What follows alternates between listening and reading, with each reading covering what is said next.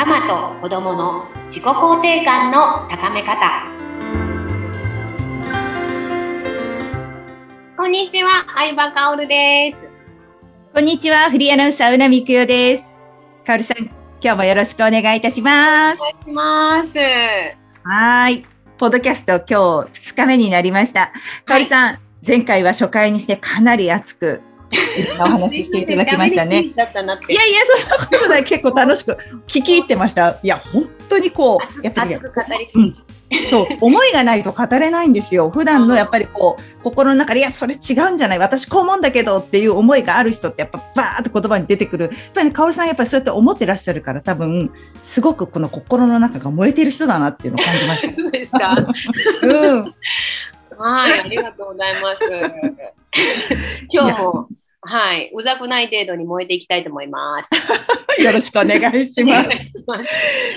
なんか前回は、それこそ、まあ、子育てでお母さんのこの自己肯定感の低さだとか、あとはその、なんだろう、こう海外と比べる、海外生活もね、結構長いことあちこちで暮らしていらっしゃるので、日本のやっぱりこの仕組みっていうか、日本のこの社会が、やっぱりこうちょっとお母さん苦しめてるんじゃないかっていうお話を少ししていただきましたけど、その辺もちょっと聞きたいですね、今日はね。あありがとうございます。さすがうなみさん。聞き方が上手で。本当？一応これ仕事。いやいやいや。はい、なんか私すごいそれ伝えたかったことで、あの、なんていうのかな。今のね、時代がね、例えば働くお母さんでも社会でバリバリやって、綺麗で、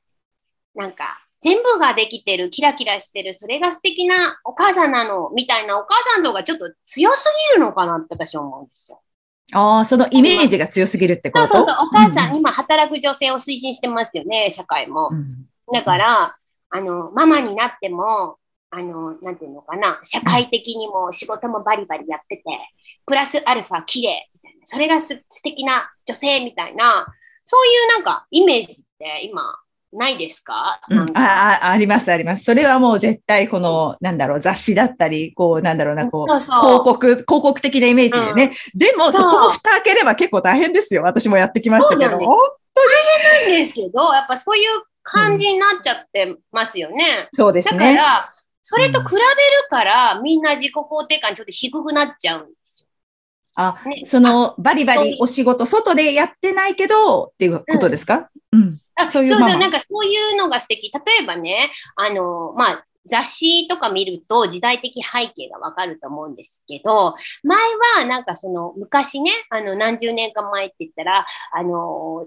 子供に、あの、将来女の子に何になりたいのお嫁さんみたいなね、出てきてたんですよね、将来のね。それってなんかこう、家族がこう幸せでほんわりしてたら、お母さんのやっぱ存在って大きいから、お嫁さんになりたい。そこに役割がある。ね、そうやってなったりすると思うんですけど、だんだん今度はですね、雑誌とか出てきて、なんかこう、お金持ちのセレブなところに嫁いだ奥さん素敵みたいなところが 雑誌なってきて、今度はですね、うん、そうそう、アイコンになっていくキャッチーのね、あの、例えば VERY っていう雑誌だったら、まあそういう感じなんですけど、うん、今のアイコンの人って離婚もしてて、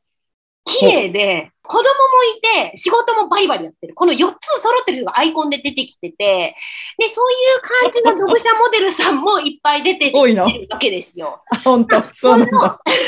そうそう、そういうなんかこのお母さんが、やっぱなんかお母さんだけやってちゃ、なんか女性的にこの価値観がちょっと低くなっちゃうのかなっていうような、なんかちょっとイメージが今、ね、なんかちょっと社会的にあったりするのかなって思ったりするのと、あと子育ての今、例えば、あの、職業のとこもね、主婦とか言って書くところありますよね、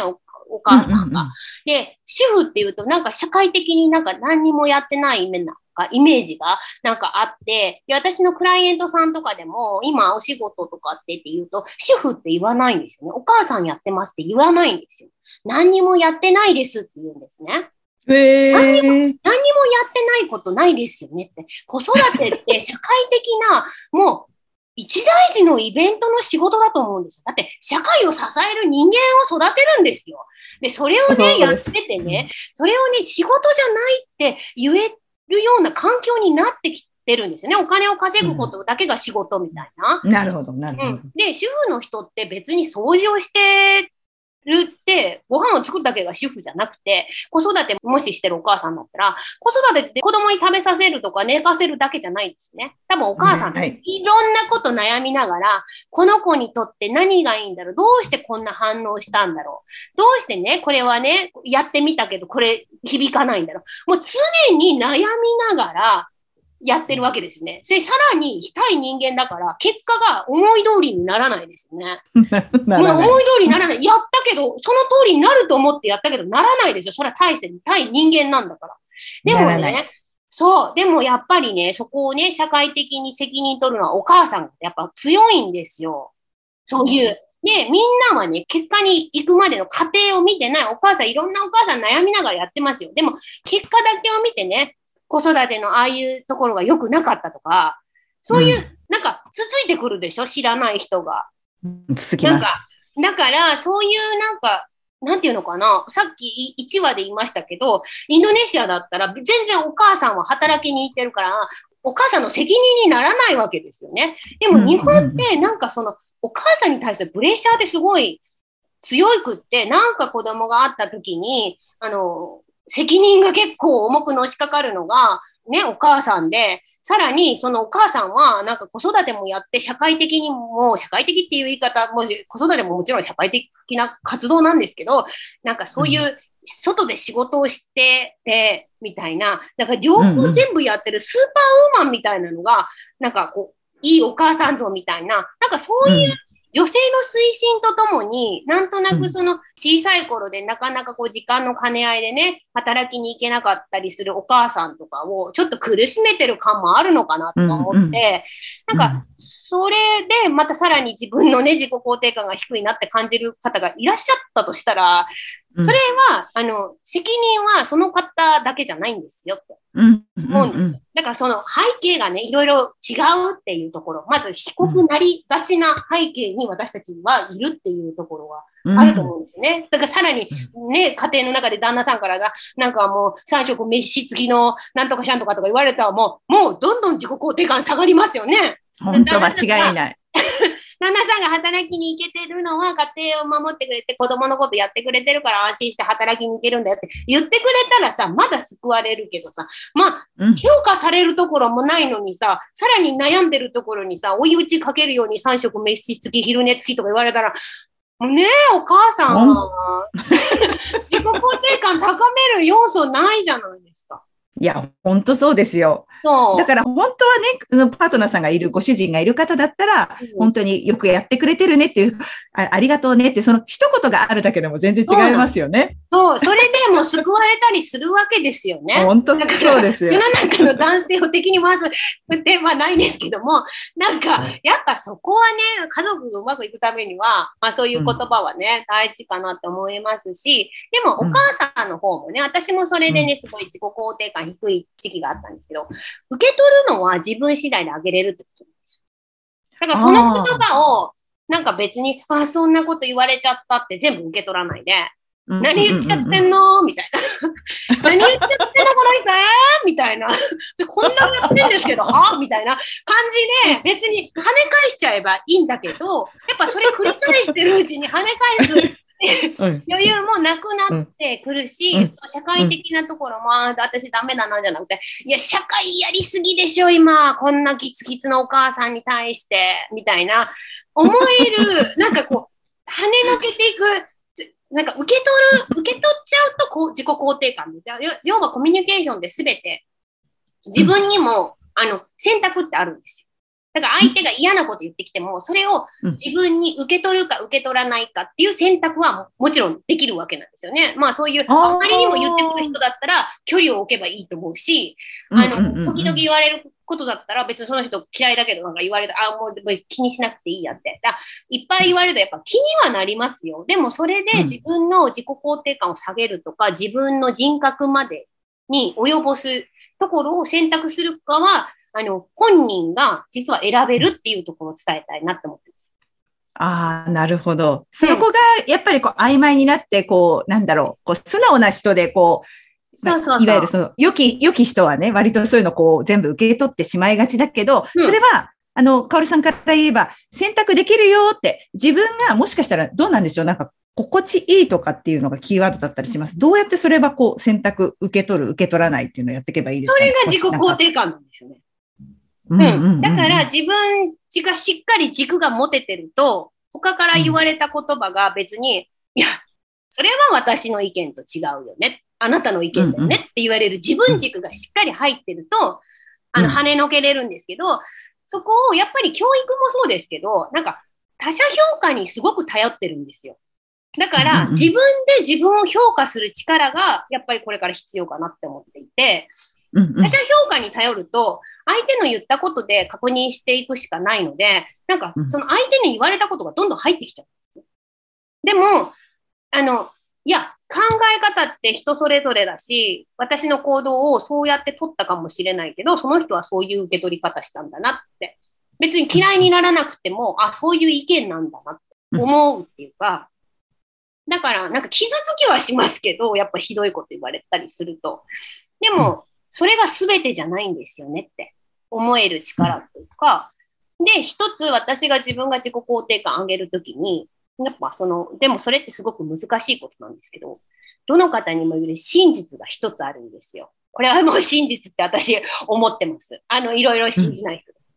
私たちは世界中に誰一人として一緒の人っていないし、それぞれの個性ってすごいんですよ。だからこれって本当にあなたはあなたしかいないし、私は私しかいないし、同じになる必要なんてないし、もちろん周りと協力したり、その和を取り持つっていうのは大事だけれども、全員が同じ人間だったら気持ち悪いですよね、なんか。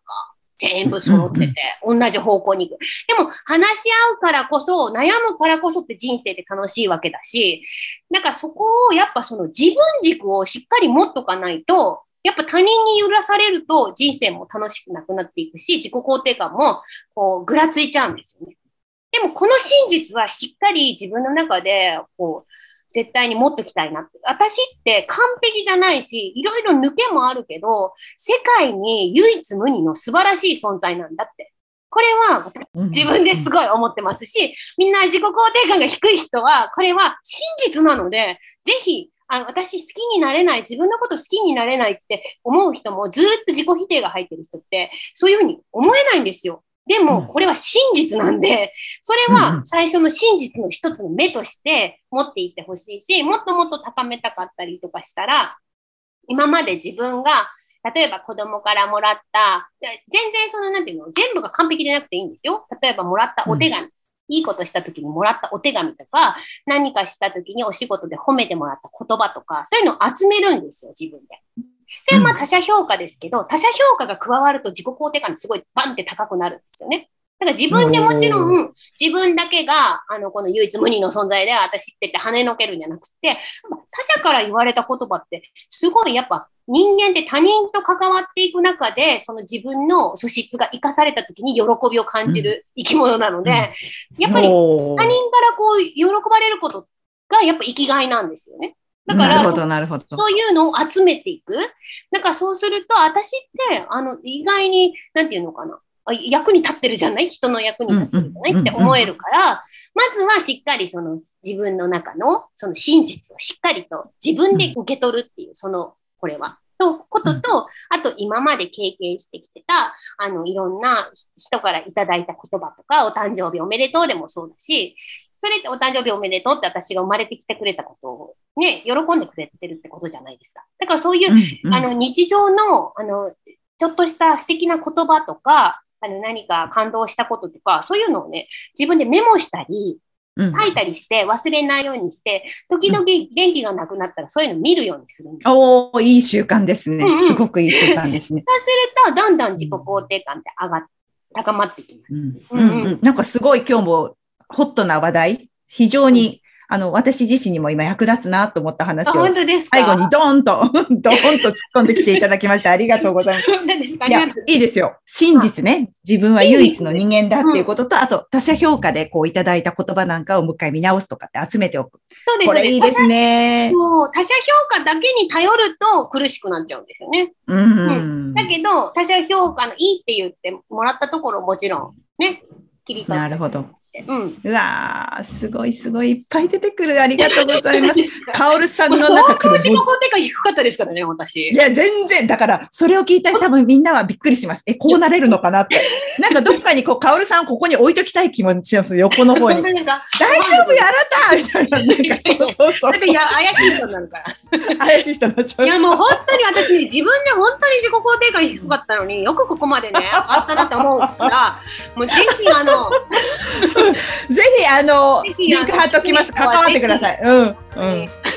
ね。裏高相談室に、はい、コメントください。お待ちしております。はい。そしてまた来週もたくさんの有意義な話が聞けるんじゃないかと思います。今日はどうもありがとうございます。カルさん。